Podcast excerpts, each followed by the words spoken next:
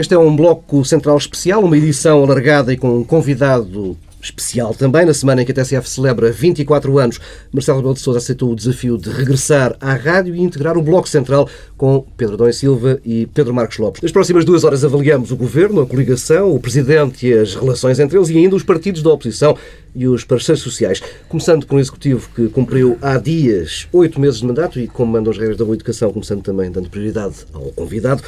Professor Marcelo Rebelo de Sousa, boa tarde. Hum, o Governo cumpriu há, oito, há dias oito meses de mandato, mas vivemos tempos de acelerado desgaste político. Já se vêem marcas desse desgaste provocado pela austeridade? Bem, eu tenho que fazer aqui primeiro dois cumprimentos. O primeiro cumprimento é aos anfitriões. Portanto, o Pedro Marcos Lopes e ao Pedro Adão e Silva, que eu ouço assiduamente, criteriosamente, para saber o que se passa em Portugal. Bom, assim também cumprimento, mas à distância, porque está com uma gripe monumental e vai pegar-nos, e eu sou hipocondríaco e estou aqui, não imagino o drama que é neste estúdio, mesmo com toalheta desinfetante. Bom, dito isto, é com prazer que estou outra vez na TSF, onde entrei pela mão do Emílio Rangel nos anos históricos de 1993, depois passei para as mãos do David Borges, depois do David Borges para o Carlos Andrada, ainda havia Cornel Silva, ainda não havia Luz ao Mundo, ainda era na Avenida de Celta, portanto era outra história, mas sempre uma boa história, uma grande história, portanto muitos parabéns por isso. Bom, o que é que eu acho sobre o Governo? Sobre o Governo eu diria isto, que eu tenho uma tese sobre o que se passa em Portugal, é que não há política em Portugal. A política está suspensa houve uma expressão que, que, teve, que fez época, não é? E efetivamente o acordo da Troika suspendeu a política em Portugal. Portanto, há outras coisas, tão ou mais interessantes, como as mudanças económicas e sociais profundas que estão a ocorrer discretamente, mas não há política. E não há política porque eh, o acordo da Troika dá o argumento para não haver política, portanto, aplica-se, não se aplica, isto é do acordo da Troika, não é do acordo da Troika, é mais do que o acordo da Troika, é menos do que o acordo da Troika, é ao lado do acordo da Troika, o governo usa isso. Usa isso, naturalmente, é a sua função. E lá iremos, como não há oposição, acontece que a oposição nem sequer usa isso, porque não existe por e simplesmente. Nomeadamente a oposição relevante, que é o Partido Socialista. E, portanto, neste contexto, eu não sei se faz muito sentido, eu durante uns tempos fazia esse exercício, que é ver se o governo estava mais ou menos desgastado, mais ministro desgastado, menos ministro desgastado. Mas estando ou não estando, isso não interessa rigorosamente a ninguém. As pessoas estão preocupadas com a sua situação económica e financeira. É, a mulher interessa é este conjunto restrito de pessoas que se encontra periodicamente para comentar o que se passa, não é? Mas para o comum dos mortais, o que interessa é saber o dinheiro que tem no bolso, como é que é o dia a dia, como está a piorar, isto está, vai piorar, não está a piorar. Então. E, portanto, claro, podemos fazer sempre a análise dizer que há pecados originais no governo, a falta de coordenação política, a falta de coordenação económica, e, portanto, já se nota isso eh, em alguns aspectos, mais nuns, menos noutros. Mas eu diria que, genericamente, ao governo, o governo está o quê? Está, uh, uh, por um lado, a gerir o tempo, na base do. Por outro lado, a ganhar tempo, também na base do acordo da troca. Depois, a, a, aprovar ao ritmo que é possível em Portugal, que é muito lento, quando digo governo, a maioria, as reformas estruturais. Portanto, primeiro que elas entrem em vigor e produzam efeitos, estamos nós uh, engripados como está o meu amigo, é velhinhos, cheios de cabelos brancos e anos, e, anos a falar de, de reformas estruturais, não é? Agora, estamos aí, e a questão é a seguinte, é saber se são estas as reformas estruturais fundamentais ou isto é apenas uma pequena parte do importante. Ainda no dia o João Carvinho levantava uma questão muito interessante, é que Portugal está a perder cota, estamos a aumentar as exportações, foi o, o tema dos últimos dois dias. Isso é bom, muito bem. Mas não estamos a aumentar a cota em termos de se a Europa estiver muito bem, é evidente que aumentam as exportações, todos os que exportarem para a Europa, se for só para a Europa e não tivermos outros mercados. Felizmente andamos à procura de outros mercados há uns anos. Mas, mas a cota de, de mercado, a certa altura, esgota-se. Não estamos a aumentar essa cota. E, e portanto, eu diria que. Hum, Apesar de tudo, estes meses são interessantes politicamente. Porquê? Porque os economistas estão a discutir previsões e, e há dois tipos de previsões opostas. Há quem diga que, de facto, isto vai ser uma recessão muito violenta este ano e vai sobrar para o ano que vem. E há quem diga que não, que é muito violenta até uh, metade do ano, até um bocadinho antes de metade do ano e, portanto, para o ano que vem já não é tão violenta assim, já dá a volta. Ninguém sabe. Rigorosamente ninguém sabe. O que se pode fazer aí é alguma coisa, mas é pouco, porque depende de como estiver a situação económica nos países onde exportamos, depende de como é que outros mercados aceitam as exportações, depende de como é que as nossas PMEs que muitas delas estão viradas para o consumo interno e para o mercado interno, se ajustam a outra realidade, e, portanto, só com grandes poderes divinatórios é que nós sabemos isso. Nesse quadro, eu diria que o governo não está tão desgastado que eu imagino que vai ter uma remodelação até às autárquicas do ano que vem. Primeiro, porque aos olhos portugueses isso não é importante saber. Está lá, cumpre aquela missão, tem de ser, veremos e depois no fim julgamos. E como não há oposição para chamar a atenção para o facto do governo estar desgastado ou não, também não dá para notar. Portanto, se está desgastado ou não. Pedro Nunes Silva. Bem, naturalmente, eh, eu queria começar por eh, dizer que é um enorme prazer e honra eh, ter este Bloco Central especial com o professor Marcelo Rebelo de Sousa, porque, para além da inteligência, da sagacidade e todas essas qualidades que são, por demais, evidentes e conhecidas, nós todos que fazemos comentário político somos, de algum modo, tributários do professor Marcelo e também de uma característica que eu, aliás, aprecio muito e que já presenciámos hoje aqui nestes poucos minutos, que é também um olhar sempre relativamente lúdico para a atividade política e para a vida pública, e isso também é muito necessário um, ehm, e, e, por vezes falta-nos e falta-nos a todos, e isso é, é também uma das qualidades eh, do professor Marcelo Rebelo de Sousa. Dito isto, pegando um pouco naquilo que já aqui foi dito da neutralização da política. Eu julgo que isso é a marca distintiva, de facto, destes últimos oito meses, dez talvez até, em Portugal. A percepção de que quem governa é a Troika.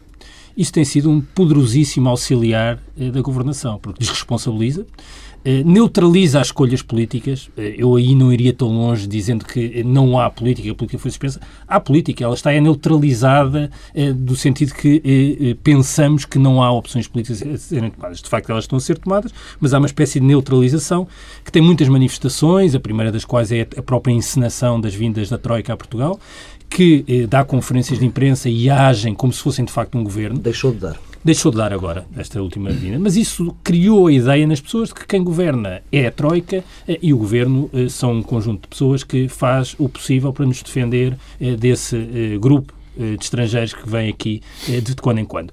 Aliás, um dos sinais disso, e a publicidade é sempre uma boa forma de apanhar estes sentimentos populares, a quantidade de campanhas publicitárias que há que sugerem que é o governo da Troika, a Troika do Benfica, é um banco que tem um anúncio com a Troika. Portanto, alguma coisa se está a passar que as pessoas acham de facto que quem governa e quem é responsável é a Troika. Curiosamente, eu ainda não vi nenhuma sondagem em que isso fosse questionado de modo claro para termos essa percepção.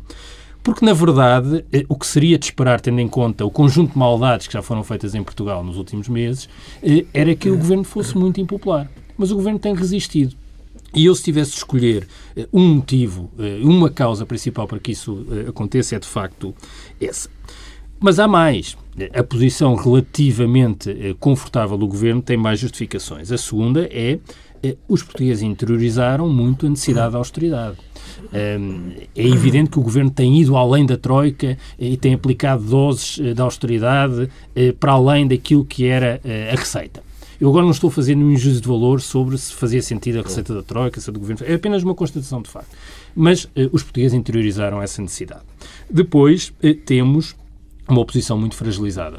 E fragilizada por várias eh, causas ao mesmo tempo. Primeiro, eh, foi penalizada eleitoralmente e, eh, justo ou injustamente, agora pouco importa, eh, os portugueses continuam a associar o Partido Socialista e José Sócrates como os principais responsáveis pelo o, pedido de resgate. Depois, eh, o António José Seguro, que é o novo líder do PS, tem eh, dois problemas além deste. Eh, há um problema que é programático. Já, já iremos a, ao mas, mas, mais, que ajuda, portanto, é, uma, Sim, mas é difícil é, separar. É, é, separar. É um problema programático, já vamos mais a isso, é um problema programático que afeta todo o centro-esquerda europeu e depois a fragmentação interna. Bom, isto é o que favorece o governo, mas eu também não sou tão otimista na leitura eh, do conforto do governo. Acho que há fatores eh, que eh, fragilizam muito e que se começam a manifestar e que se manifestarão de modo mais intenso nos próximos tempos. Primeiro, o governo deitou muito rapidamente fora toda a narrativa de campanha. e isso não pode deixar de ter consequências. eu julgo que houve dois, dois momentos decisivos para isso. Um primeiro, que é uma entrevista do ministro Vítor Gaspar neste verão à TVI, em que pura e simplesmente, eh, em última análise, desautoriza Paulo Portas e Pedro Passos Coelho por tudo o que andaram a dizer durante a campanha eh, e chama a atenção que o essencial dos cortes que há a fazer não são nas tais gorduras e nos consumos intermédios, mas sim eh, nas despesas pesadas, salários eh, e prestações sociais. E depois com o tema do desvio colossal, que eu acho sim que esse é o principal dos problemas que o governo criou a si próprio é que uma coisa é o governo lidar com a, a herança a, e partilhar responsabilidades. Outra é quando o governo passar a ser integralmente responsável pelas suas ações, que é o Orçamento de 2012. Ora, o desvio colossal produziu um efeito e foi útil e instrumental em certa altura, mas criou um enorme problema ao governo. É que, neste momento, nós estamos num cenário em que eh, a execução orçamental para 2012 terá resultados no déficit muito superiores àqueles de 2011. Ou seja, por absurdo, no ano em que José Sócrates teve responsabilidades governativas em metade do ano, o déficit vai ser de facto inferior eh, àquele que será o déficit para 2011, onde o governo será responsável por isso. E isso eh, será devastador para a narrativa eh, política do governo, nomeadamente a ideia da austeridade expansionista, que era possível cortar e contrair a economia para lá de tudo o que nos era eh, aconselhado eh, e, com isso, equilibrar as contas públicas. Não vai ser e eu julgo que eh, vai haver um momento em 2012 onde o Governo vai precisar de justificar medidas adicionais, em última análise, aplicar o corte no subsídio natal e subsídio eh, de férias aos trabalhadores do setor privado eh, e já não vai poder responsabilizar o José Sócrates por isso e vai ter enormes dificuldades políticas nesse momento. E isso será o momento em que a Troika, eh, o legado José Sócrates, as dificuldades de António José Seguro deixarão de servir como respaldo político ao governo. Pedro Marcos Lopes. Bom, Perdão, eu tenho que fazer primeiro o elogio público ao professor Marcelo Rebelo de Sousa, senão, senão parecia mal. mal. Parecia mal. Uh, mais do que o elogio que toda a gente, as qualidades que são reconhecidas ao professor, uh, eu queria realçar uma coisa que aqui o Pedro Adão e Silva já disse, é que quem faz o que eu e o Pedro fazemos e outras pessoas fazem, tem, tem que ter um respeito e tem o dever Estou velhinho. De, de, de, de, elogiar o professor e de lhe agradecer, porque no fundo o professor também abriu um espaço para que nós possamos ganhar a vida, apesar, de apenas como, apesar de apenas como sucedâneos, bem entendido. Bom, em relação ao governo. Uh, além daquilo que foi dito, parece que é consensual, eh, que uh, a Troika e o acordo da Troika suspendeu o, a política em Portugal e, mais do que a política em Portugal, o pensamento político. Não é que isso seja algo de extraordinário. Em situações de crise e de crise profunda como, como a que vivemos, é normal que isso aconteça na maior parte das situações, aqui e em qualquer momento na altura, isto é sempre a mesma altura, é a mesma, sempre a mesma conversa. Quando nós não temos pãozinho, custa-nos muito falar de política e de opções políticas. Mas, de facto, nunca, como neste tipo de circunstâncias, é fundamental, fundamental falar de política e, de facto, a política acabou. Acabou por não apenas pelas razões que eu já aduzi, de haver este problema económico, mas, e ao contrário do que o professor e o Pedro aqui disseram, ao contrário não, acrescentando algo a que o professor e o Pedro aqui disseram, tem a ver também com os atores políticos. E os atores políticos, neste momento, e não estou aqui a individualizar nem a fazer exceções, são atores políticos que não têm, de facto, um pensamento político devidamente estruturado e que não o conseguem explicitar, ou por não o terem, como eu acabei de dizer, ou provavelmente por não conseguirem mostrar. Em, primeiro, em segundo lugar, eh, eh, no que diz respeito a este governo, além da desculpa, obviamente, da Troika, temos um problema, na minha opinião, e passando aos problemas, que é o problema da coordenação política o governo pura e simplesmente não, não, faz, não, não faz política. Há aqui um império de uma espécie de tecnocracia eh, política, se pode dizer, que, que me custa muito a perceber. Eu dou, eu dou alguns exemplos que têm a ver com aquilo que são as chamadas reformas estruturais que vêm sendo feitas. Eu olho para o panorama das reformas estruturais que o governo nos anunciou e vejo uma bem pensada, bem analisada politicamente, não só com qualidades, mas uh, com mais qualidades que, que defeitos, que foi a lei das rendas, passada curiosamente por um ministério que é o ministro de, que responsável, o, o responsável é do, do CDS. De resto, tudo aquilo que nos foi apresentado como reforma estrutural não é, não são, de facto, reformas estruturais, ou pelo menos foram pensadas só pelo bocado, só por um pedaço. Eu dou o exemplo, por exemplo, da lei de, da, da mobilidade. A lei da mobilidade, não, na lei que vai permitir a mobilidade dos funcionários públicos. foi feita uma lei que defende que haja uma uma mobilidade que todos achamos necessária, isso nem é, nem é discutível. No entanto, não se pensou nos efeitos políticos, nos efeitos para as pessoas do, deste tipo de, de lei. Quer dizer, nós não podemos, dando um pequeno exemplo, nós não podemos pedir a alguém que vive em Bragança dizer que tem que ir para Vila Real de Santo António e não construir à sua volta um conjunto de apoios que lhe permita, que lhe permita ter essa opção, ou pior, ou que lhe permita ir porque é obrigado. Portanto, há aqui um, um, uma falta de visão política, e política é isto, é tomar conta das pessoas, digamos assim, que me, que me espanta. E isso também vejo, por exemplo, na redefinição do mapa judiciário, vejo isso na redefinição do mapa autárquico. Portanto, são medidas que são tomadas eh, quase, como dizia o professor, por imposição da Troika, dando a desculpa que é a Troika que as, que as impõe e que depois não são devidamente enquadradas uh, uh, politicamente. Em relação ao, ao, ao, a um ponto fundamental, também já aqui foi notado, aqui não, não, não, há grandes novidades, falamos disto quase todas as semanas, que é a da, da, da maneira como o discurso da austeridade foi assimilado. E a outra questão é a da maneira de ir para além do discurso da autoridade, casando com o primeiro ponto, que é a questão da política. O discurso da austeridade, de facto, foi interiorizado de uma maneira uh, uh, total. O que demonstra também a incapacidade de fazer política pela parte da oposição, por parte das entidades relevantes que estão a fazer a oposição, que não são capazes de fazer um discurso alternativo. E aqui entra, e isto sim agora é opinião, é que muita gente, e já aqui o ouvimos, diz que há pouco espaço para fazer a oposição, e eu discordo completamente. Há enorme espaço, há um enorme espaço para fazer oposição, particularmente no campo socialista. Eu recordo, porque as pessoas parece que se esquecem, que maior, as medidas mais penalizadoras. Já daquilo que está para lá de. Exatamente. As medidas mais penalizadoras para a classe média, sobretudo, e para os funcionários públicos que foram tomadas, não estavam no acordo da Troika. Não estavam no acordo da Troika. O tirar o 13º mês e o subsídio de Natal aos funcionários públicos não estava no acordo da Troika. A questão dos 50% ao, ao subsídio de Natal foi algo que foi pessimamente justificado como disse o Pedro Adão e Silva, é um dos grandes problemas neste momento da governação, porque isso não, não acabou por não ser justificado.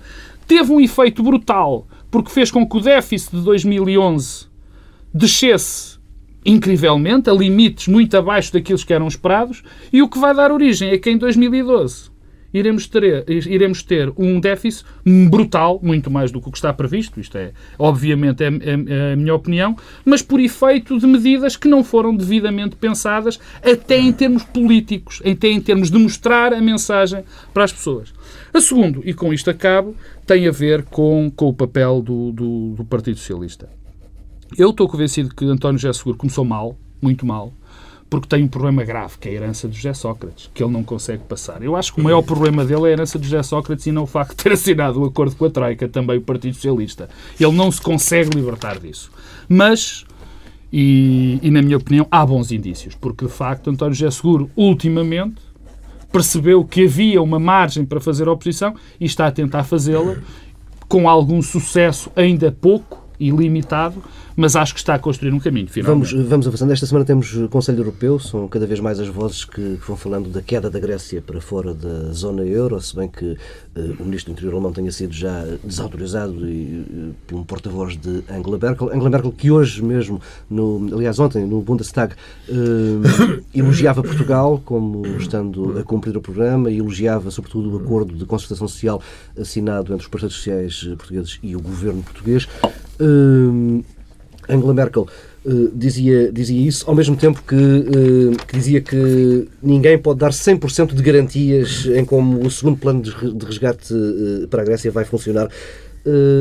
começa a fazer caminho, começou esta ideia há umas semanas, professor, de que a Grécia pode cair e Portugal fica tranquilo e tudo se estanca, neste caso isolado, que é a Grécia. Isso é verdade. Ora bom, deixe-me ainda só em meio minuto regressar ao que eu ouvi aqui e para sublinhar as convergências. Que é, por um lado, eh, eu também tenho a ideia, que foi aqui apontada, de que daqui por 3, 4 meses se verá de acordo com a situação económica se a situação é mais lisonjeira, mais favorável para o governo ou menos favorável para o governo. Neste momento estamos todos naquele limbo em que é possível ler os números num sentido e no oposto. Mesmo com os resultados de janeiro, professor? Mesmo com os resultados de janeiro, hum, temos que dar o benefício da dúvida e há que dar o benefício da dúvida e os presos dão o benefício da dúvida. Não são tão sofisticados assim na análise. Hum, Há desgaste, há insatisfação, mas vale a pena esperar para ver. Depois, também concordo com a ideia que foi aqui aflorada, que enquanto a primeira foi pelo Pedro Adão e Silva, a segunda pelo Pedro Marcos Lopes, que é de que hum, as reformas estruturais foram, no fundo, feitas eh, sem preparação prévia, porque o acordo impunha, e portanto estão a ser feitas reformas de fundo que são estruturantes na sociedade portuguesa em seis meses, a correr. Quer dizer, mudar a divisão administrativa, mudar o mapa judiciário, mudar, em seis meses. Não é sequer, não dá para grande debate, grande participação. É assim porque tem de ser assim. E, portanto, como é evidente, isso tem problemas a prazo que nós imaginamos. E Pois que relembra, oh, professor, deixe-me só acrescentar, e que relembra uma, um- uma fragilidade, que nos põe numa fragilidade do governo. Porque se o professor se lembra, foi-nos dito durante a campanha eleitoral que já estava tudo estudado e que era só entrar Sim, e mas- aplicar. Mas não era possível, bastava ver o tempo que tinha tido o atual Primeiro-Ministro antes para ver que não havia problema. Depois há um terceiro fator que não é irrelevante na evolução que isto tudo vai, vai ter, que é eu acho que a comunicação social vai ter uma revolução. Não sei em que sentido, mas vai haver uma revolução. Dizer, a privatização da RTP, eh, a queda no mercado publicitário, a crise nas televisões generalistas, a emergência do cabo, a importância da internet, a crise nos jornais de referência, nomeadamente, que depois pode chegar ou não aos jornais populares. Quer dizer, o panorama daqui a uns meses e daqui a um ano, daqui a dois anos é diferente, nenhum de nós sabe exatamente o que é. Mas eh, não sei se alguém está a pensar no que vai ser e está a agir em conformidade, mas não é irrelevante ver como é que será essa comunicação social no futuro. Bom, Porque pode fragilizar ou reforçar o governo. pode, ir, pode fragilizar ou pode reforçar o governo. É isso, cá está. Na medida que é, eh, digamos assim, protege o governo se amortecer as ondas de choque social. Desprotege o governo se potenciar as ondas de choque social. O professor, mas tendencialmente favorece. Tendencialmente Mas favorece. tendencialmente favorece. Claro. Tendencialmente favorece. Porque o governo é que tem a faca e o queijo na mão num momento de crise e de grande dependência da comunicação social. Mas, enfim, esse é um fator sobre o qual não há grandes certezas, mas que não é irrelevante todo em todo. Agora, indo à Europa, Europa. assim, eh, num instante. Bem, da Europa, a minha percepção é a seguinte: é a de que eh, as pessoas mais atentas já estão preparadas para a ideia da Grécia cair. Pura e simplesmente. E então até dizem, e já diziam há 15 dias, há um mês, há um mês e meio antes deste acordo, é muito simples, porque se fosse há dois anos, há um ano, há meio ano, era uma maçada porque os bancos franceses e alemães estavam lá metidos, porque havia grande exposição e tal. E agora? É tudo grego, eh, cada vez mais grego, eh, reduziu-se a dependência externa, os mercados, apesar de tudo, vão ser menos sensíveis, mas ao mesmo tempo, as pessoas dizem, isto é o que nós achamos, mas nunca sabemos como é que os mercados vão agir, sobretudo como ninguém regulou os mercados, e ainda agora, as pequenas regras que o show Volcker, coitadinho, quer aprovar nos Estados Unidos da América, não passam na própria América, passam ainda menos por protesto da Europa e outras assim. Bem pode o nosso um amigo e simpático eh, eurodeputado Diogo Feio fazer um livro a explicar as maldades das agências como é preciso regulá-lo, apresentado pelo Ministro dos Negócios Estrangeiros português. É uma coisa curiosa. Que, portanto, dá o seu aval àquele tipo de análise crítica em relação às agências. Ou arrepio do Primeiro-Ministro. Eh, não, que o prim... não, o Primeiro-Ministro pensa exatamente o mesmo que é que naturalmente. Mas diz o contrário. Mas não, não pode ser, não pode ser, não pode ser. Bom, escusava dizer o mas- contrário. Mas é Uma repartição de dizer. tarefas, uma repartição de tarefas. Bom, o que acontece é que em cada qual acha que ganha e depois vamos ver se a soma realmente eh, dá, dá zero ou dá outro resultado qualquer, mas o que é facto é o seguinte, é que eh, nestes ninguém tem a certeza de que os mercados, na altura da verdade, quando surgir essa hora H, que com a Grécia pode ser daqui a, a 3 meses, a 4 meses, a 5 meses, a 6 meses, meses, depende da velocidade a que eles gastarem. E apesar de ainda hoje vir no Financial Times que vão 150 alemães especialistas em cobrança de impostos para a Grécia para ver se ajudam a cobrar os impostos da Grécia e os gregos já estão por tudo, quer dizer, deixam-nos ajudar a cobrar os impostos como se o problema fosse esse. E se não fosse eh, a ideia de que quem tinha a tirar o dinheiro já tirou e quem puder tirar o dinheiro tira.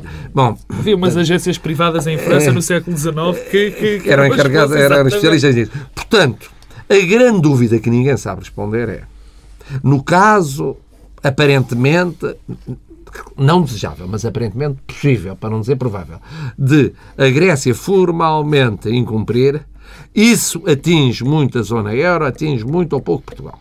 Quanto mais tarde for, menos atinge.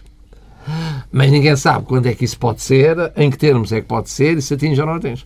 E, portanto, agora, há uma coisa que se percebeu, ou que se percebeu, que percebeu muita gente, mas eu não tenho a certeza que tenham percebido os líderes europeus é que realmente a Europa andou sempre a reboque dos acontecimentos, viu mal, reagiu mal, reagiu tarde, uh, coisas fundamentais que era preciso fazer não fez e continua a não querer fazer. As eleições em França e na Alemanha não facilitam isso. Uh, a direita europeia, uh, nomeadamente a direita alemã, é uma direita que é pouco social ao contrário da direita alemã, democratas cristãos de outros tempos, que eram mais sociais e mais atentos a esse fenómeno. Para além de uma teoria que eu tenho, mas que não vale a pena abundar nela, é que não é por acaso que o presidente da, da Alemanha e uh, a chanceler são da RDA. Quer dizer, o que significa que chegaram à realidade europeia tradicional com um bocadinho de atraso. Eh, e, portanto, para perceberem aquilo, para interiorizarem, isto é uma questão que ou se interiorizam ou depois é difícil de viver, eh, têm alguma dificuldade. Portanto, mas é com eles que temos de lidar, porque dominam claramente a direita, domina a Europa e vai no centro-direita e vai dominar nos próximos tempos. E, portanto, e dentro dessa direita, nomeadamente no PPE, tradicionalmente a liderança alemã tem muita força. Então, quando se junta à liderança francesa, tem muita força. E, portanto, Sarkozy foi reeleito, mas tem muita força. Portanto, a Europa vai sempre ter uma reação que não é exatamente a ideal para, de forma sustentável, como se diz, resolver os problemas. Pedro Silva. Já agora, um primeiro, uma primeira nota que tem a ver com Merkel e já agora com Schroeder também.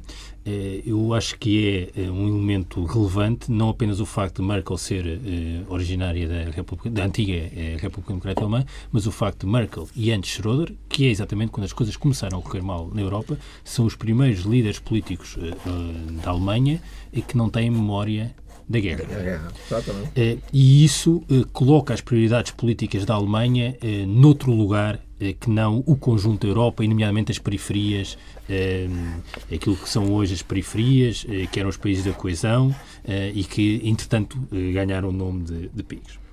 Em relação àquilo que se está a passar, e pegando também no tema da Grécia, eu vejo com muito pessimismo a possibilidade de um default e, portanto, uma saída da, Grécia do euro, mesmo mantendo-se na União Europeia, não ter um efeito contágio que chega a Portugal a ideia de que eh, a Grécia seria uma espécie de Lehman Brothers e Portugal AIG, eh, ou seja, eh, a Grécia caía eh, e Portugal era resgatado depois da queda da, da, da, Grécia, parece-me eh, uma péssima ideia que pode ter consequências devastadoras para o conjunto da Europa.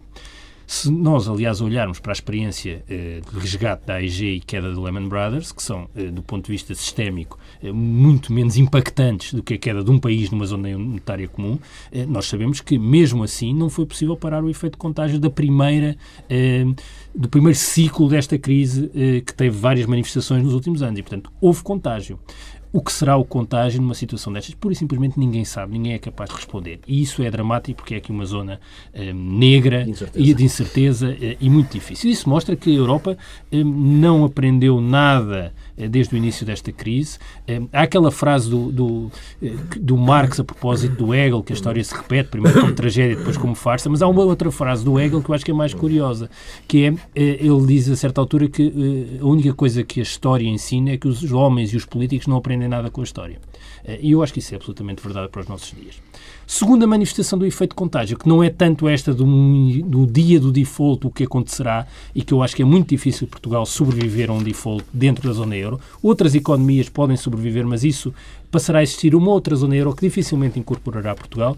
Eh, o segundo contágio é o contágio da estratégia, eh, que é nós estamos a repetir em Portugal, mas repetiremos em muitos outros países europeus, os mesmíssimos erros que foram cometidos na gestão da crise na Grécia. Esta espiral da austeridade e de contração da economia de todas as economias da zona euro ao mesmo tempo é insustentável. Não é possível termos uma estratégia de ajustamento que nos reequilibre, que faça os ajustamentos que temos de fazer, quando está a haver uma contração em todas as economias dentro da zona euro.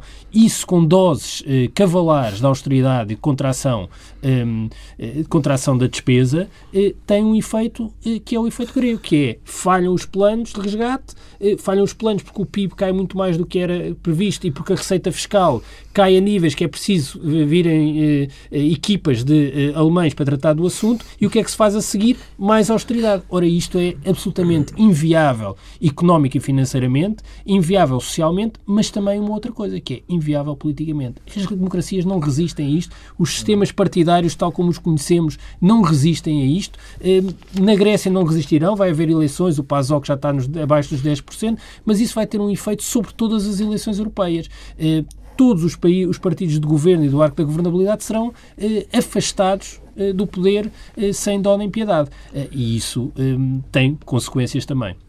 Uh, só começando aqui por uma nota uh, enfim, que me recordei quando o Pedro Adão e Silva estava a falar de, das políticas, políticas económicas, quer dizer, parece que há, há aqui um novo paradigma na, na, nas políticas económicas. Acabou as políticas económicas de contraciclo. Nós toda a vida ouvimos falar das, das, das políticas económicas de contraciclo.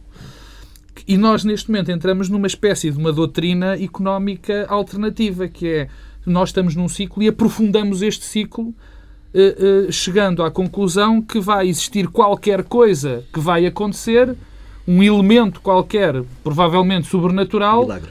que vai, eh, que vai pôr tudo isto outra vez bem. Aliás, isso recorda-me uma, uma uma declaração uh, que eu achei, enfim, bastante infeliz de Vítor Gaspar na, na London School of Economics, onde ele, a dada altura, é elogiado por um aluno da London School of Economics por causa das, por causa das medidas de austeridade e, de repente, perguntam-lhe qual é o caminho, então, depois destas medidas de austeridade serem, uh, estarem em vigor e, e terem os seus efeitos. E ele diz que naturalmente as coisas, as palavras obviamente não são estas, mas uh, o, o, sentido é este, naturalmente as coisas se vão inverter e vai acontecer qualquer coisa. Bom, é, não, é, é depois é, de muito empobrecimento é natural que a economia volta a crescer mas, um dia. Uh, começando só dois pontos, só pela Grécia. Eu, e pela Grécia vou ser rápido, porque uh, uh, os próprios autores deste acordo foram rápidos em admitir que isto não ia resultar. Quer dizer, isto é um acordo histórico na medida em que logo foi assinado, os seus, antes, antes os seus, um os seus signatários perceberam que isto não ia resultar. Sim. E, portanto, quer dizer, quem, quem viu apenas as pequenas imagens, as pequenas notas deste acordo, que viu apenas os headlines, percebe que não pode funcionar. Eh, eh, também se baseia em crenças de que daqui a dois anos a economia vai crescer, quando a economia eh, grega cai a um ritmo absolutamente extraordinário. Portanto, não vai nada, de, nada daquele acordo vai resultar. O que a mim me faz pensar que isto foi uma espécie de, de tentar lavar a consciência porque para um cenário que se vai, que é previsível que é daqui a meia dúzia de meses a Grécia sair do euro, porque neste momento os responsáveis e os líderes europeus estão convencidos que saindo a Grécia do euro não vai haver consequências para o resto da Europa. Eu estou, enfim, como o professor e como o Pedro, eu também não faço ideia de se vai ter ou não. Mas custa-me muito a crer que, tenha, que não tenha consequências para o resto da Europa, por motivos uh, uh, claros. Depois, uh, nós não nos podemos esquecer de uma coisa. As consequências económicas que, que neste momento estão a acontecer vão ter profundas consequências sociais e políticas. Pedro Adão e Silva já disse isso, mas uh, eu acho que era de reforçar. As democracias não se aguentam uh, uh, com, com este nível de deterioração das condições de vida. Eu, há aqui um problema, há aqui um problema na Europa que me parece absolutamente claro. É, há vários, mas eu só queria destacar dois. O primeiro é a existência de um pensamento político alternativo. Nós olhamos neste momento, é, é, é extraordinário que o único pensamento alternativo político alternativo que existe é de dois ou três economistas. Ainda quando vinhamos para aqui para o estúdio, estávamos a comentar que agora o Krugman... O, o omnipresente O omnipresente Krugman parece o líder do pensamento político europeu. Porque não há um político europeu que tenha a coragem, na minha opinião, porque eu acho que não está toda a gente cega, bem, se calhar está, sei lá, que tenha algo a dizer em relação ao caminho da Europa. Eu aqui até faço um elogio, já falaremos disso, ao Presidente Cavaco Silva, que eu, dentro das personalidades enfim, europeias, foi das poucas em que eu vi, enfim, há outras, mas as que estão mais próximas, a falar do papel do Banco Central Europeu, da necessidade de um plano de crescimento económico e, portanto, era a falta desse pensamento político alternativo. O segundo, e com isto, e com isto termina, é o problema de memória. Há um problema de memória na Europa violentíssimo. Mas violentíssimo. Quer dizer, eh, eh, não percebemos, parece que a Europa não percebeu como é que a democracia se consolidou. Como é que a democracia se consolidou na Europa? Quer dizer, não foi. Não, eh, quando nós falamos do Plano Marshall, e já aqui o dissemos várias vezes, o Plano Marshall não foi exatamente apenas um plano económico de ajuda à Europa. Foi, sobretudo, um plano político. Foi para evitar o crescimento de, de, de, de regressarmos às ditaduras anteriores à, à Segunda Guerra, de evitar a, a, a perturbação óbvia que, iria, que viria de leste. E, portanto, isto foi para consolidar a democracia. E as pessoas estão esquecidas, os líderes europeus, do que só há democracia se as pessoas viverem bem. A segunda, e com isto é só acabar, é a questão da memória do que foram as razões da crise antes da, da Segunda Guerra Mundial e o que nos levou a ela. Quer dizer, e quando nós olhamos para estes dois fenómenos, vemos que estamos aqui a cozinhar um pratinho que foi exatamente aquele pratinho que já estava lá atrás. Tempo para uma pausa breve nesta edição especial do Bloco Central. Por agora, prioridade às notícias. Regressamos a seguir ao Jornal das Sete.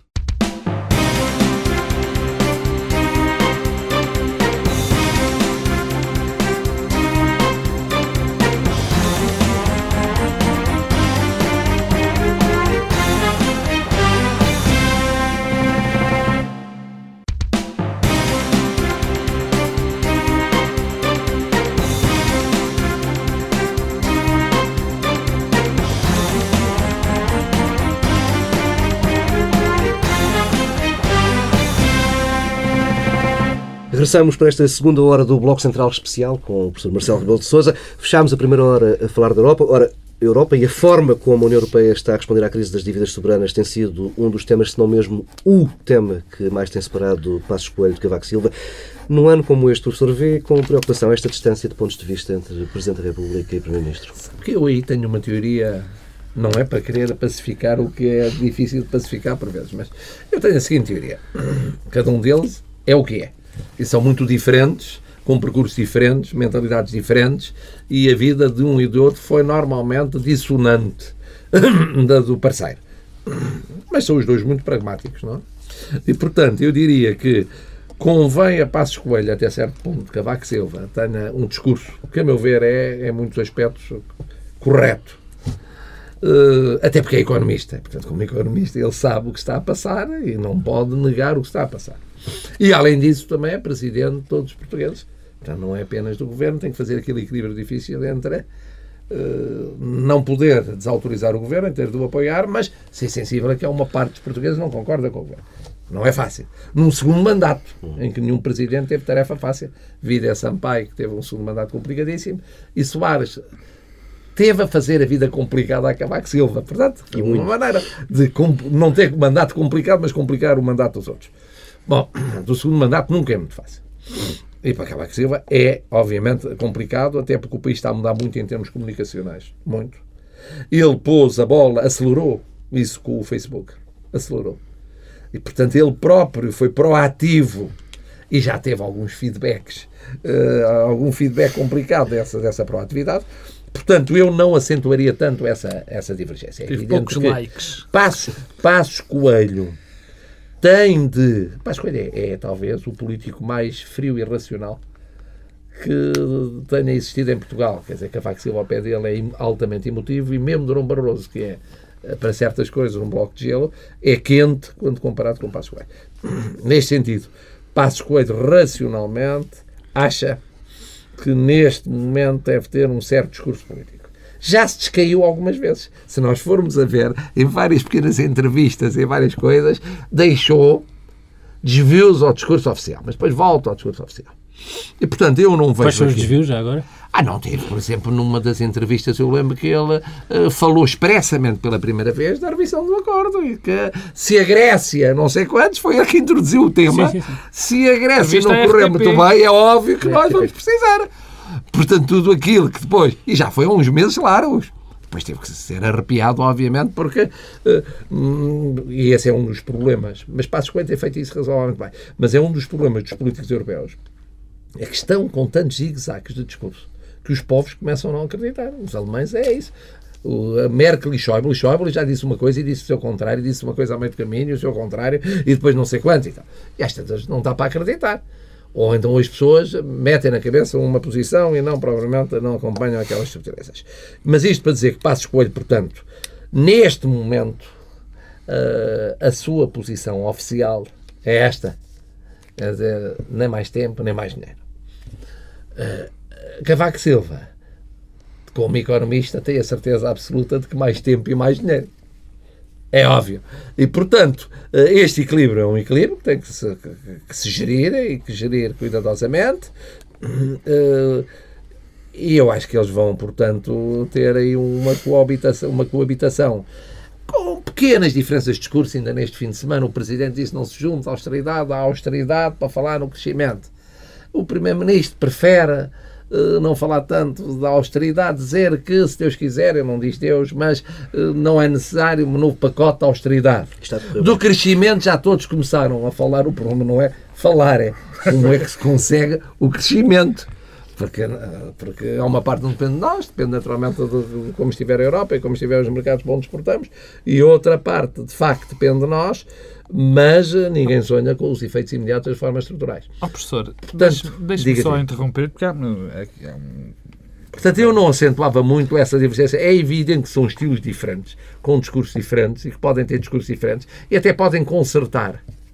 Haver um mais uma coisa e outro mais outra coisa, às vezes é consertado, às vezes não se é tem a certeza. consertado este- Mas ninguém sabe. Quer dizer, nós não estamos lá nas reuniões para testemunhar, umas vezes ficamos com a impressão de que não é. Que o Presidente dá, um, de repente, um esticão que não estava exatamente previsto. Não estou a dizer, obviamente, aquilo do orçamento das pensões e tal. Aí, claro, aí foi um esticão não previsto. E que apanhou o governo de surpresa.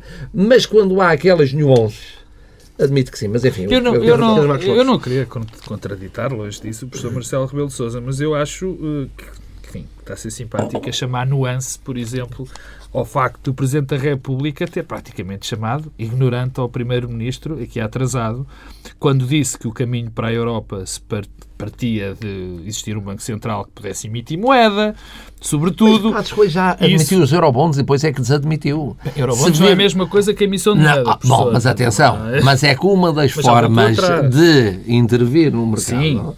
Era os eurobonds, mas chegou a admitir.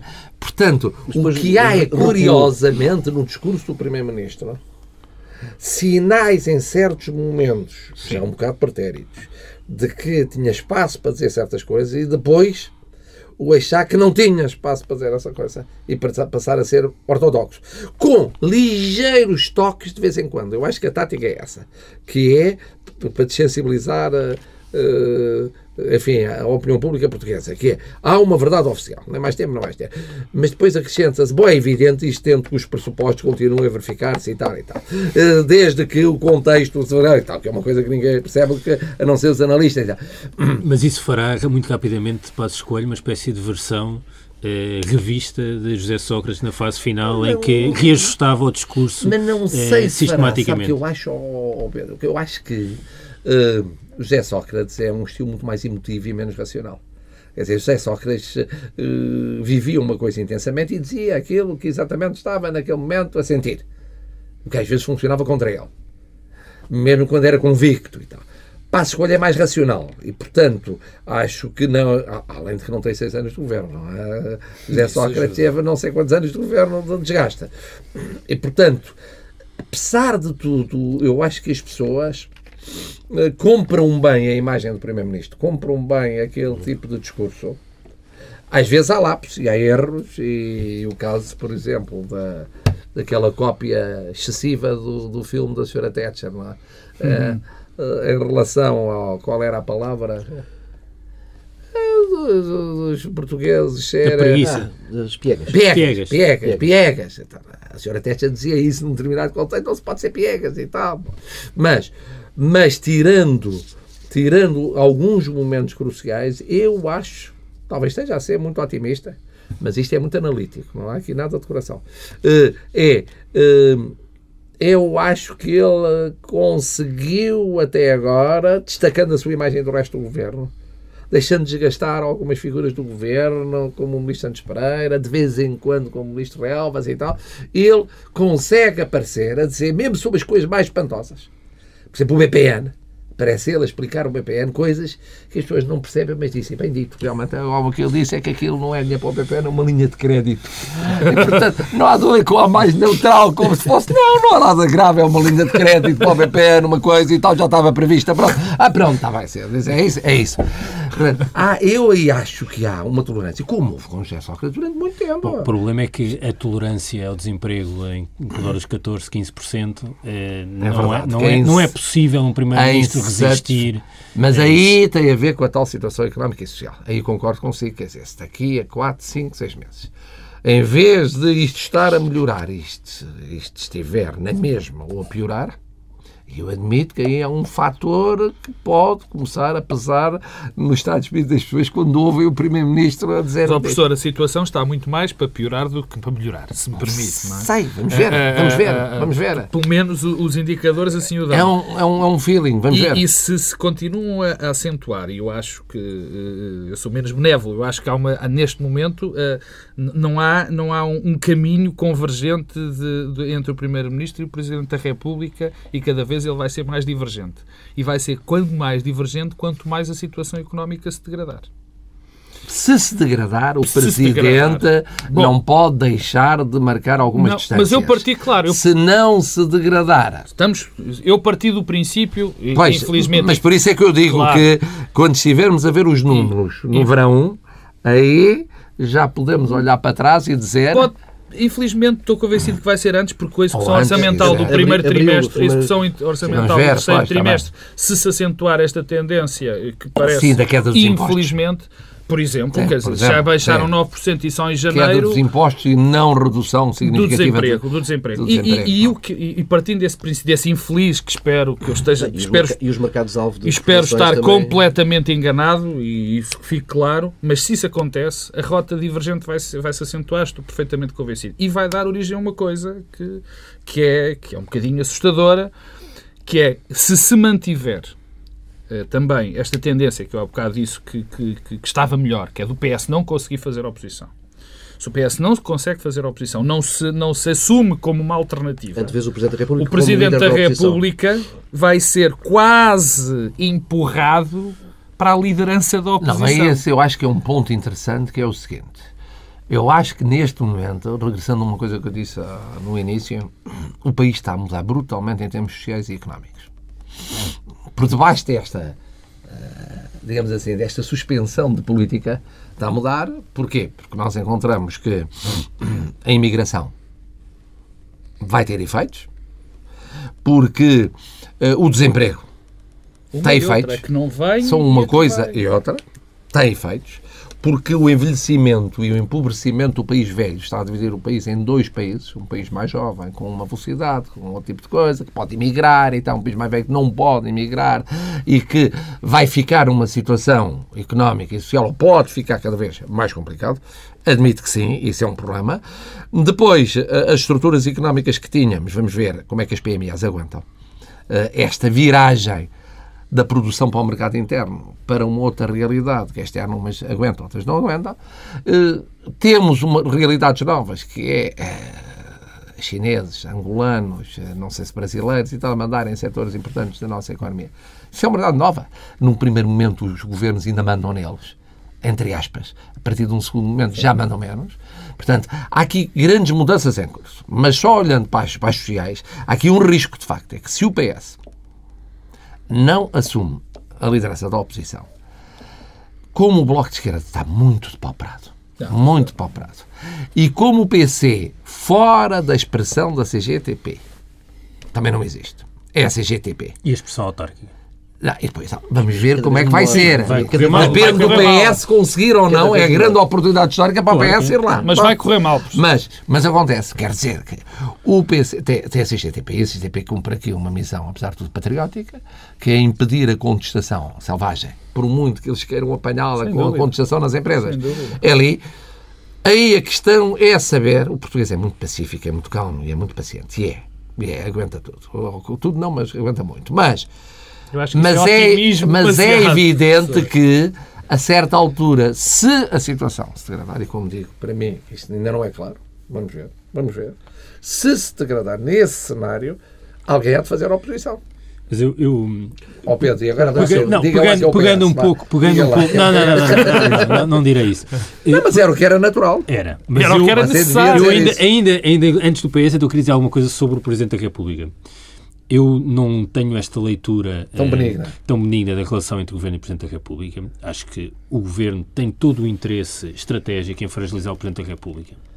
Eh, e tem tido uma enorme ajuda da parte do Presidente da República que se tem autofragilizado. Hum, eu vejo isso com muita preocupação. Acho que é evidente que este caso da declaração muito infeliz sobre as pensões é, ao mesmo tempo, reveladora da natureza deste Presidente da República, mas é muito mais grave politicamente para o Presidente da República do que os incidentes com o Estatuto dos Açores e as escutas. Esses são graves do ponto de vista do sistema, mas não dizem nada às pessoas, ou dizem muito pouco. Ora, isto toca eh, no centro das preocupações dos portugueses nesta altura.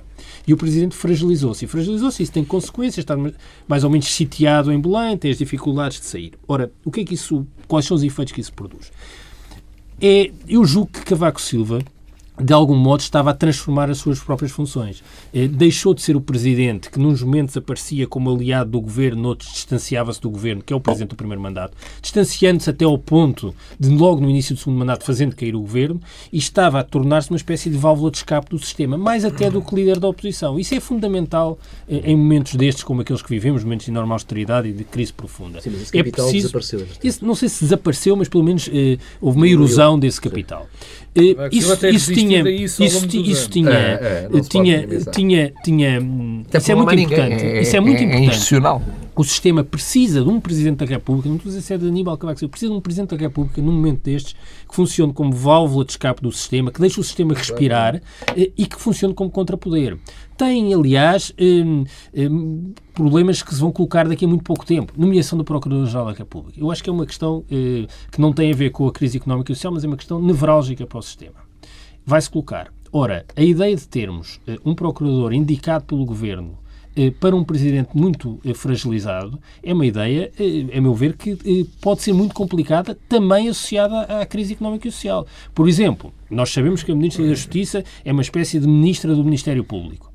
A ideia, ouvimos o Sindicato dos Magistrados do Ministério Público a dizer que quer participar na escolha ainda eh, eh, eh, do no próximo TSF, procurador. sim. A ideia de termos um procurador de algum modo imposto e menos negociado com o Presidente da República é grave para o equilíbrio do sistema.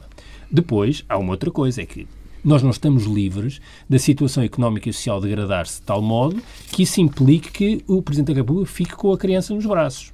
E a criança é precisar de encontrar uma solução de governo alternativa que, por exemplo, inclua também o Partido Socialista. Ora, eh, Cavaco Silva eh, é hoje menos um referencial eh, de credibilidade um referencial simbólico do que era há um par de meses atrás. E isso é mau.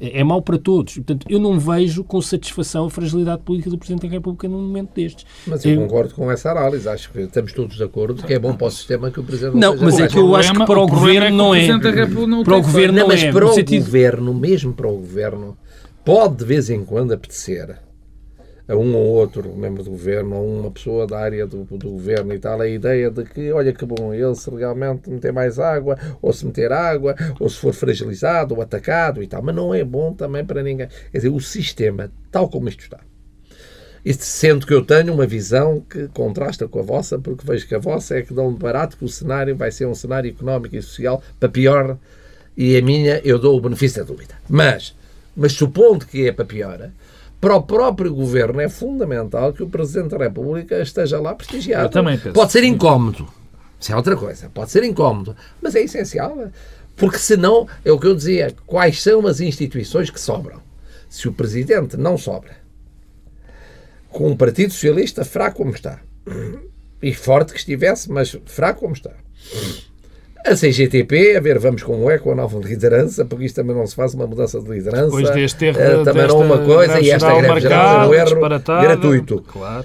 Quer dizer, para onde vai a insatisfação social dos portugueses nesse cenário que apresentam como plausível? Portanto, eu sou o primeiro a concordar e o Presidente tem tido a preocupação de fazer pontos com o PS e com os parceiros económicos e sociais e tal. E também concordo que o Procurador-Geral da República, a nomeação, vai ser um teste.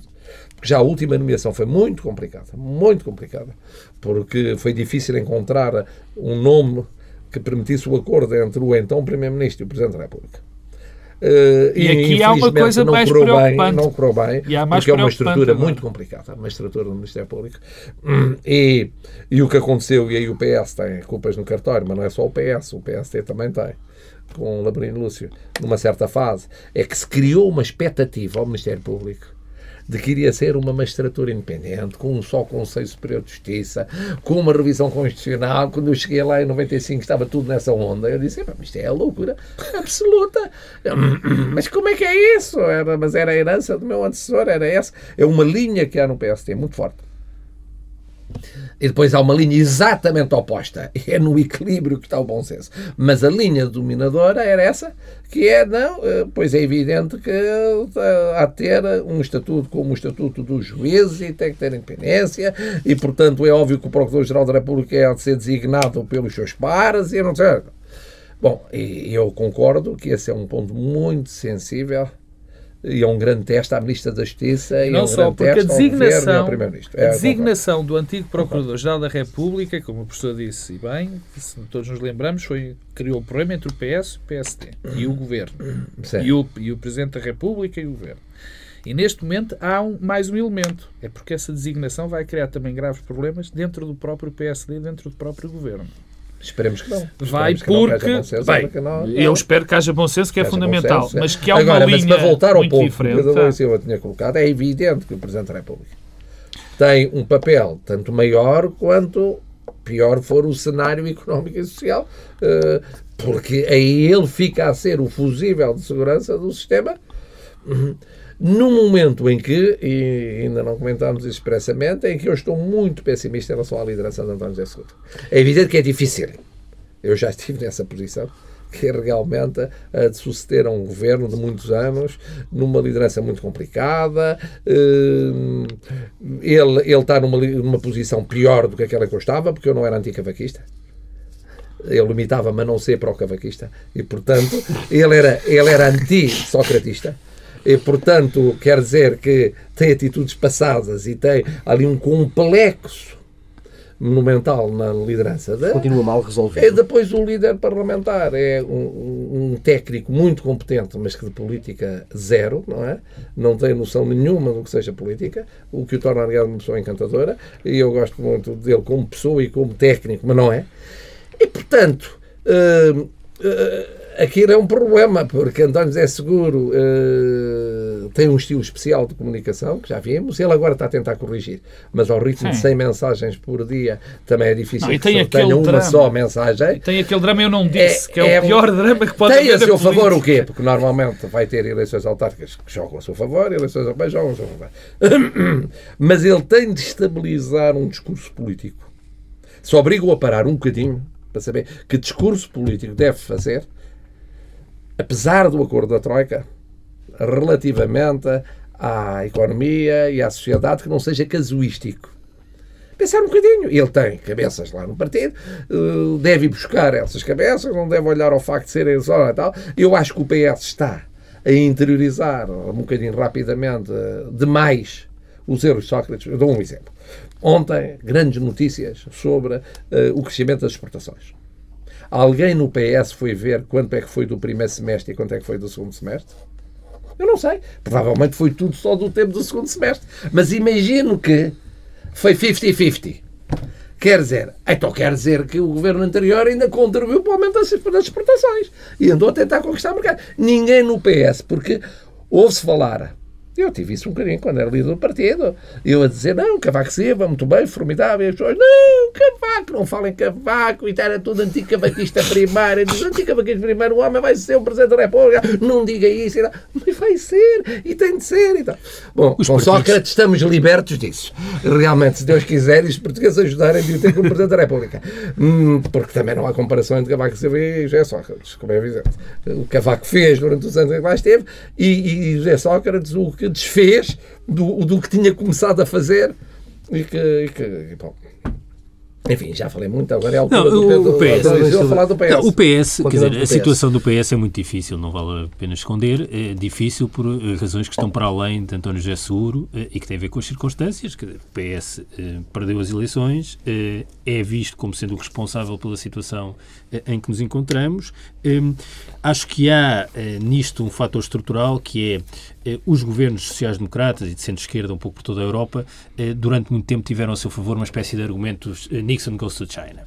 Eram mais capazes de fazer reformas eh, porque eh, nunca seriam acusados de estar numa perigosa deriva neoliberal.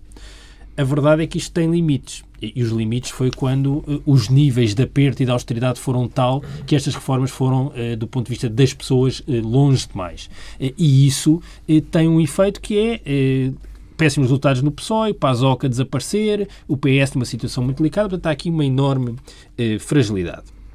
E, agora, o problema de António José Seguro e aquilo que é específico da sua situação bem, é, é líder a seguir uma derrota eleitoral de um primeiro-ministro do próprio partido, isso é sempre muito difícil, e é, é um opositor a José Sócrates, para utilizar um pouco a expressão aqui do professor Marcelo Rebelo de Sousa.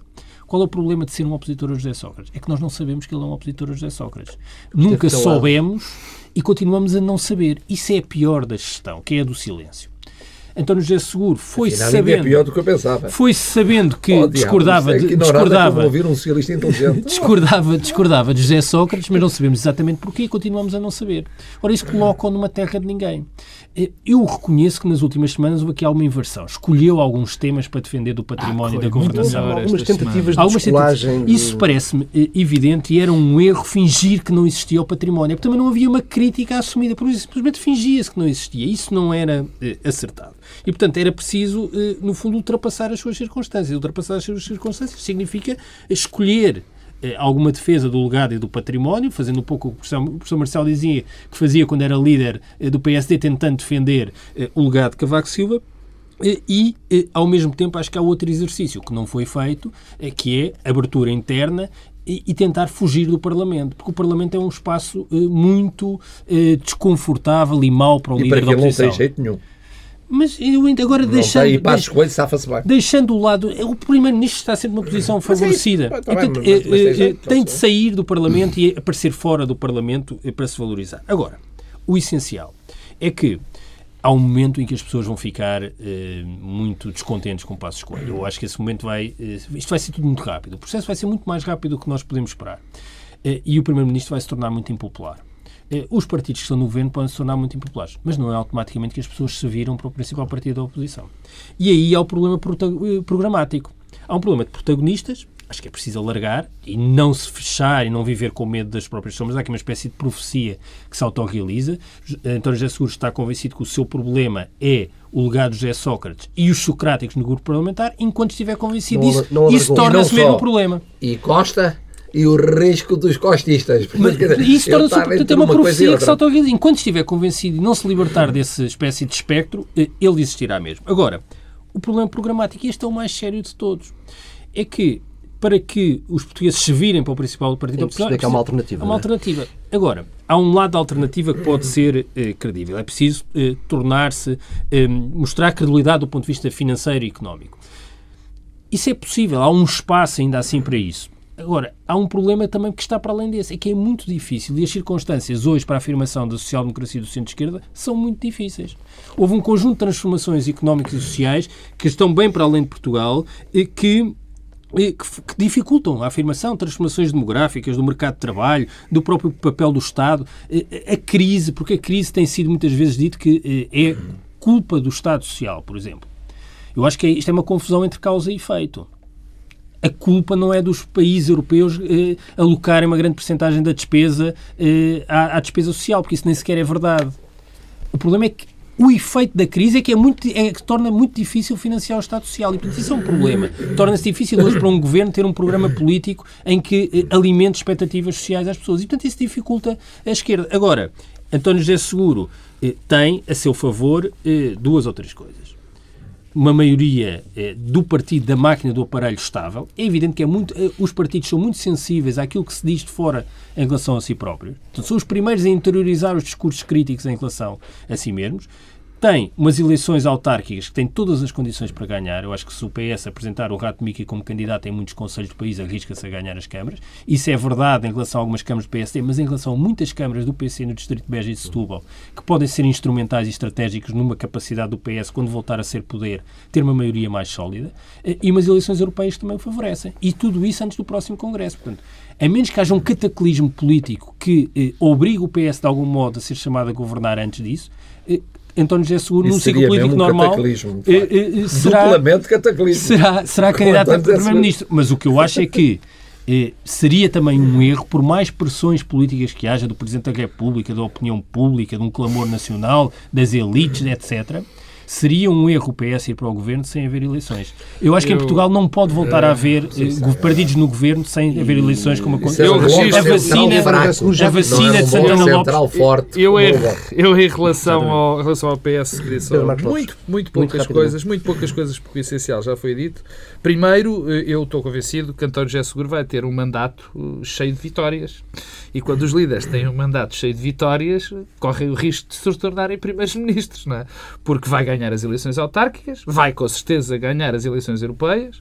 Uh, infelizmente, para o mal de, de nós todos, a situação não vai melhorar e ele vai apesar de não conseguir construir um discurso político, apesar de já ter dado umas, algumas indicações, estou convencido que não vai conseguir construir de uma maneira consolidada, porque ele próprio não é, eu não queria parecer ofensivo com isto, nem você com certeza, não é propriamente sólido em termos ideológicos, mas como o que é normal em política. Bem, Portugal está farto de fazer vai... primeiros-ministros sem solidez ideológica. São bem, uns atrás ora dos bem, mas é exatamente isso que isso eu digo. É exatamente isso que eu digo. Portanto, isso não é impedimento nenhum. Vai ganhar várias eleições e, portanto, corre o risco de, de, de ser eleito primeiro-ministro. Agora, Portanto, contra o resto do Partido Socialista não, não, não me parece ser. Há só uma nota que eu queria dar em relação ao que o Pedro Adão e Silva disse em relação à, à esquerda europeia. Uh, o, claro que é normal o Pedro e as pessoas estarem mais preocupadas agora com a crise da social-democracia europeia, dos partidos socialistas europeus e tudo mais. O que o meu problema neste momento, e acho que isso vai ser muito rapidamente também, vai ser a crise do pensamento da direita europeia. Porque esse vai ser muito mais profundo. Porque mas se já está no governo em toda a Europa. Pois não, mas por isso mesmo, até, até por aí. Porque as, se as consequências desta crise forem as que nós esperamos, o que fica em causa é também todo este modelo de não participação do Estado na economia, tudo aquilo que foi este novo discurso da direita, que para mim não faz sentido não faz nem nunca fez e tenho a certeza absoluta que para o professor Marcelo Rebelo de Sousa também pouco sentido fará este novo discurso da direita, da social-democracia, do Mas nosso deixa, lado. Deixa-me pegar precisamente uh, aí, porque nós, nós passamos por cima do PSD e isto é uma questão de respeito, é o meu partido. Um, o PSD, este fim de semana, em Conselho Nacional, uh, aprovou a proposta de revisão do, do, programa do partido e houve ali duas emendas de, de linguagem. Uh, o texto compromete o PSD com a defesa e a sustentabilidade do Serviço Nacional de Saúde e também com a sustentabilidade de um sistema público de segurança social. Uh, são palavras que não constavam da proposta inicial de, de Guia Branco.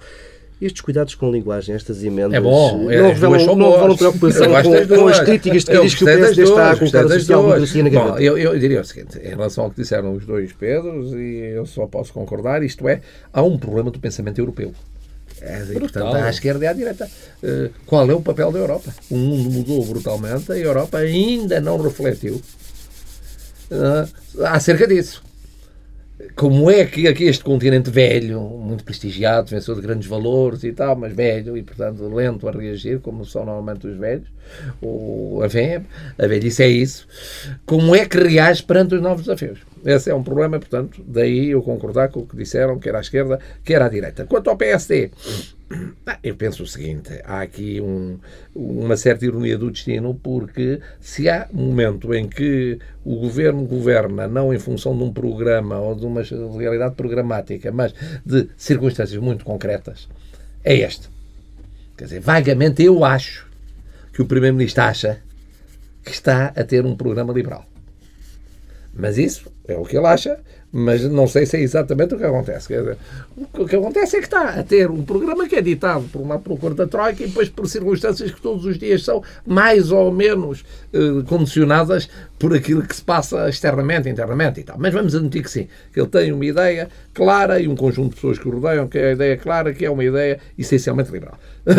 Eu não tenho isso por líquido, mas vamos admitir que sim. Que é isso? Ora, o que é facto é que o partido é um partido frentista. Uh, a sua componente mais fraca foi sempre a liberal. Portanto, teve uma componente muito forte uh, social conservadora, outra tem oscilado social populista, uh, tem uma componente social cristã, até agora todas sociais. Depois tinha uma componente, por exemplo, Francisco Balsemão é um exemplo disso, social liberal, social-liberal, e uma componente social-democrata também, pequena, mas também tinha. Bom, portanto, liberal pura, liberal pura era uma componente praticamente inexistente. E, portanto, eu, eu quando vejo esses aditamentos ao programa de partido, um programa uma coisa prospectiva, não tem a ver com a gestão deste, deste ano ou do ano que vem, desta crise, do momento imediato, eu acho isso bom, porque as estruturas sociais de apoio do partido são estruturas uh, essencialmente uh, que nós chamaríamos em termos publicitários classes C e D. Uh, portanto, significa povo, pequena burguesia, self-made man, um, mesmo em muitos pequenos e médios empresários são povo, nas circunstâncias em que as empresas são de duas, três familiares e tal. E, portanto... Há uma coisa que as não é do alta, PSD não são, é não é liberais. não é alta burguesia, nem classe média. Portanto, eu, eu, eu, espero, eu espero que tudo isto e tudo somado, as formas estruturais na altura em que sejam aplicadas, e de facto, por exemplo, quando se vai olhar para aquelas que são conhecidas, as que são conhecidas não são tipicamente liberais até agora. Desde logo aumentar impostos. Eh, não, mas, por exemplo, o arrendamento, a do arrendamento não é tipicamente liberal, ficou aquém do que os liberais quereriam.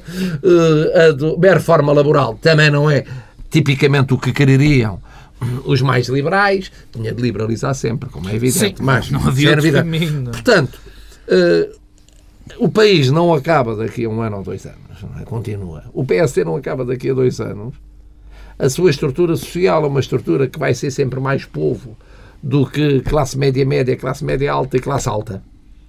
Onde as ideias liberais são, naturalmente, mais eh, bem acolhidas. Eu nunca fui liberal. Portanto, eu confesso que uh, aceito que haja certas inevitabilidades, mas uh, de ajustamentos, mas propriamente paixão liberal não foi uma coisa que eu nunca percebi bem o que é que fosse. Mas. Uh, e, portanto, acho que é muito bom haver esse, esse tipo de ajustamentos, quer dizer que há quem esteja atento à, à vertente social, que foi sempre importantíssimo num partido frentista como o PSD.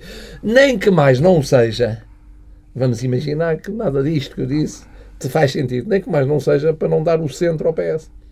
Portanto, não se pode dar o centro ao PS. E para não dar o centro ao PS, já não e há outro pequeno problema, centro não é? ao PS é fundamental cobrir esse centro. E há e, outro problema à direita. Aliás, também. foi assim que Cavaco Silva ganhou as eleições. Foi assim que ele foi, teve como Costa de relembrar quatro meias absolutas, foi estando onde estava, que era na, na ala esquerda, ou socialmente à esquerda no PS. Foi assim.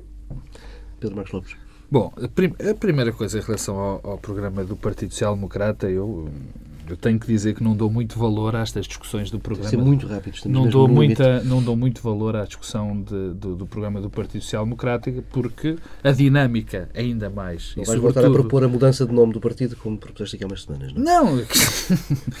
Eh, eu não dou muito valor a, a, a essa, a, ao programa, porque, se bem conhecemos o Partido Social Democrata, a prática do partido é uma coisa, o que está no seu programa é outra completamente diferente como disse o professor Marcelo Rebelo de Sousa, é um partido frentista, onde tenho, por exemplo, aqui à minha frente um, um, um ex-presidente que se diz social-democrata. Social-cristão. Social-cristão, social peço desculpa, uh, social-cristão. Do setor social-cristão para social-democrata, mais do que... E já, tive, e já teve um presidente, como o professor também já disse, eh, como Balsemão, que é social-liberal, e agora temos um presidente que, pelos vistos, é, é um, um, agora, um recente eh, liberal. Portanto, o que vai estar no programa vai ser dito, vai ser estruturado. Você também está a ser muito mauzinho para ele. Não estou nada a ser Bocadinho mauzinho, é um, mauzinho, é um facto, quer dizer, é, é Não, assim, estava a é provocá-lo. assim. Eu sei que provocar uma vez Eu sei que acerca dessa matéria. Eu sei, Morria se não provocasse uma vez. eu sei que sim. Portanto, a questão do, do, do, do programa é, é, é um bocadinho irrelevante. Agora, há aqui um, um, um problema. Uma frase. Não, não, é um problema que o, que o professor Marcelo Rebelo Sousa levantou e levantou bem. É que o caminho do Partido Social Democrata, se se encosta a essa espécie de, de liberalismo que ainda não que está um bocadinho indefinido, ainda na cabeça dos, Deixa o dos seus. centro à solta. Não, não deixa só o centro à solta, deixa o centro à solta, não só para o partido, para o outro Partido Social Democrata, porque nós vivemos em Portugal desde E 1986 com deixa programas. CDS mensagens Ora sociais. bem, ora bem. E Terras desocupadas. Ora bem. O Estado toma conta delas e Exatamente. distribui. nós temos dois partidos Não há espaço para o nuclear Claro. em Portugal, diz a Ministra Assunção Ora bem, era Crestas por e aí. Há dois partidos sociais-democratas em Portugal que sempre, enfim, se foram adaptando. E este espaço vai ser, pode ser ocupado pelo PS. E eu não me esqueço do que foi o discurso de campanha do centro do, do CDS. O discurso de campanha do CDS foi praticamente o discurso que, que Diogo Freitas do Amaral tinha em 74, 75, quando fez o CDS. O CDS não era para ser o partido à direita do PSD, era para ser o centro, de facto, do sistema político. E cada vez, se se deixa também esse espaço para o CDS, há evidente problema. Uma frase, Pedro Adão e Silva. A grande vantagem do, do PSD tem sido sempre a enorme plasticidade ideológica e o- a forma como os líderes sucessivos têm sido capazes de representar essa plasticidade. Eu acho que esta discussão é um pouco. eh, vai ser eh, ultrapassada pelos acontecimentos e pela realidade. Eh, o PSD sairá do poder em algum momento com um fardo pesadíssimo que é, ao mesmo tempo, deixará de poder ser visto como um partido liberal porque a carga fiscal aumentou e deixará de ser, poder ser visto como um partido social porque a situação económica e social do país será de tal modo dramática que isso não deixará de se refletir eh, no próprio partido. Portanto, a discussão ideológica e programática será ultrapassada pelos E acontecimentos não pela vamos realidade. falar Temos de candidaturas à presidência da República que toda a gente anda a falar. Temos aqui um candidato à mesa para não podermos. Não, eu sobre isso só digo o seguinte, que a única explicação que eu encontro para se falar dessa matéria neste momento foi o problema da fragilização do Estatuto Presidencial. De- deu espaço para que se falasse nisso, porque não faz sentido a não ser quantos anos de eleições. Agora, eu acho que qualquer dos partidos aprendeu a lição. Portanto, o PS aprendeu a lição de. eh, Ou nós aprendemos com o que aconteceu no PS, quando Sampaio se impôs a Guterres, e por outro lado também aprendemos com o que aconteceu com Nogueira, que avançou para uma legislativa sem candidato presidencial.